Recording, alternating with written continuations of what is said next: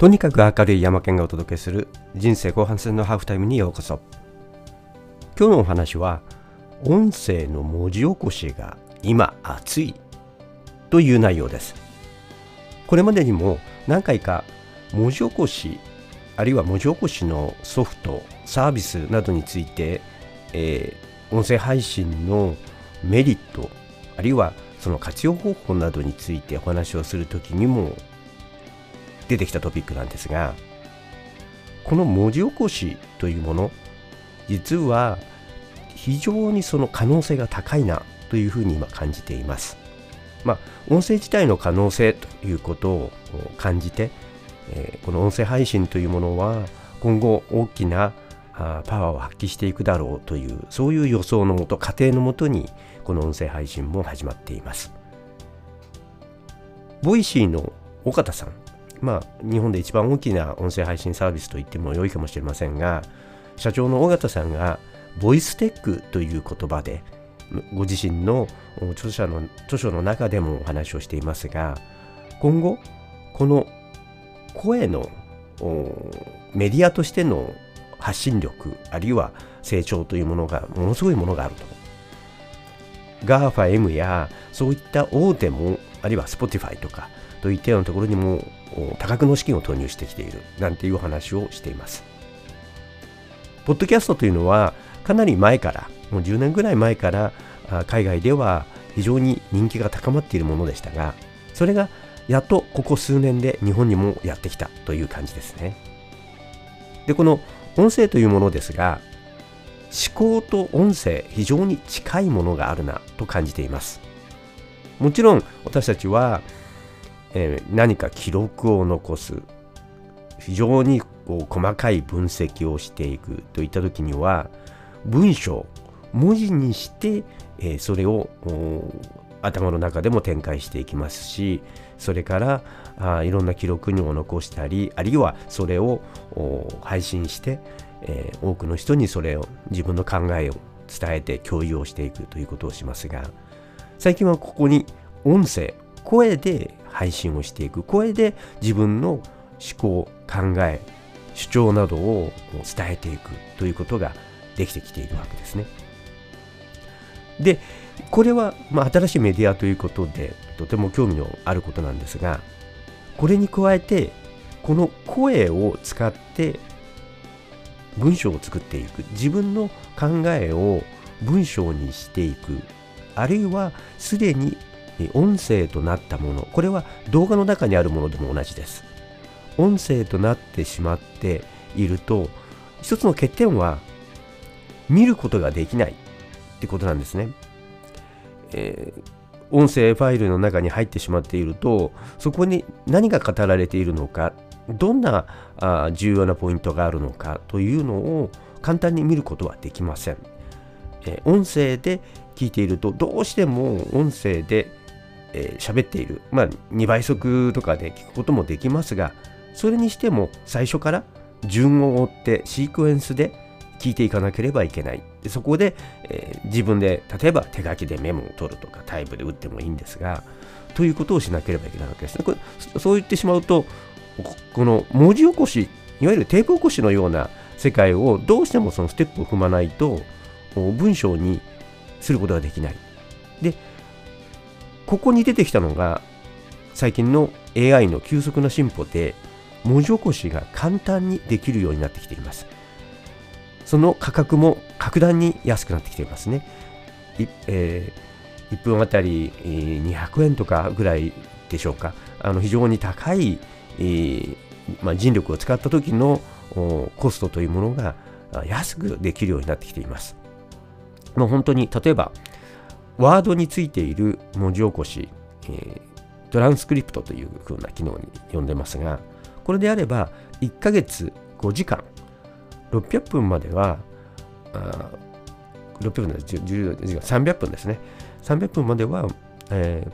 ー、ワードの中の機能として無料で使えるというものまで出てきていますね。それからあ Google ドキュメントであれば無料で、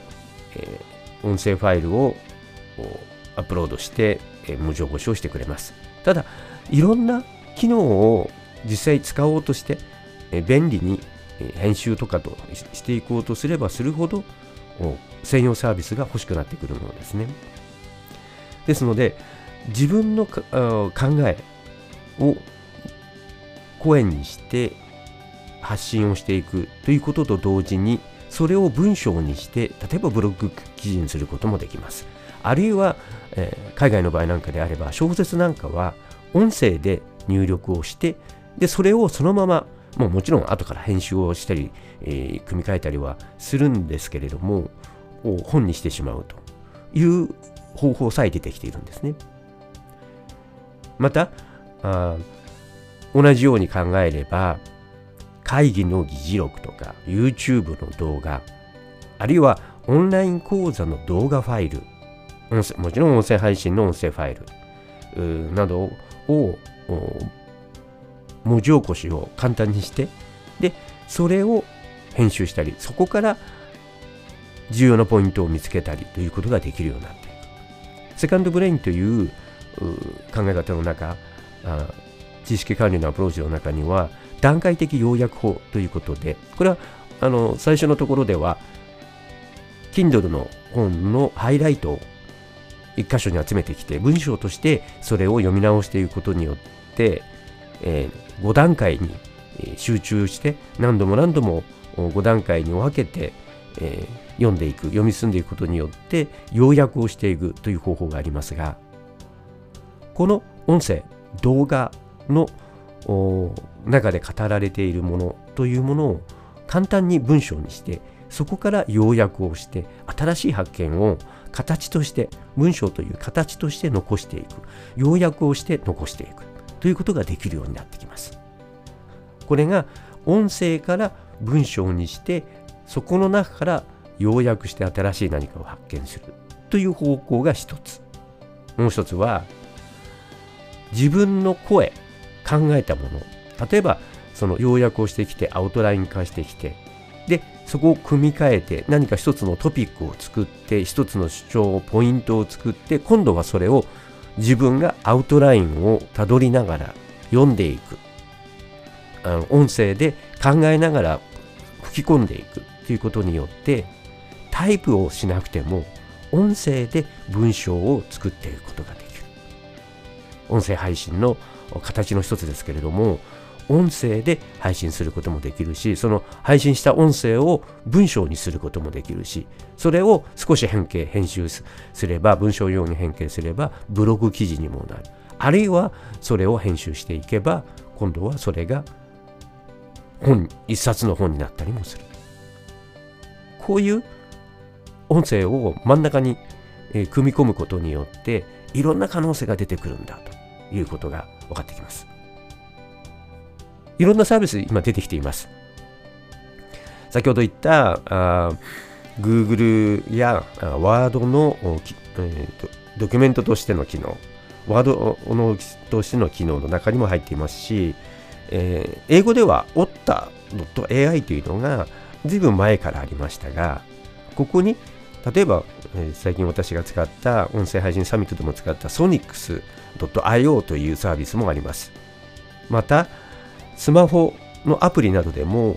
連携して使えるものとして、ノッタであるとかテキスターとかといったあアプリやサービスも最近出てきています。ちょっとこの辺もう少し調べてですね、何が一番使いやすいのか、今現在私としてはソニックスというサービスが一番使いやすいですし、精度が高いし、えー、それを文章として使おうと思ったとき、ワードや Google ドキュメントよりも精度もあの高いですし、それから編集がものすごく楽で、えー、短時間で多分半分ぐらいの時間、半分から3分の1ぐらいの時間で、えー、文字起こしの変形、編集ができてしまうという意味では、これとても少し、えー、お金がかかりますけれども、有料ですけれども、その辺のところの可能性、えー、サービスの質というものは非常に今高くなってきているなというふうに思っています。この辺のところもまた後から配信をしていきたいと思います。はい。今日はこの辺で、とにかく明るい山県がお届けした人生後半戦のハーフタイム。次回の配信も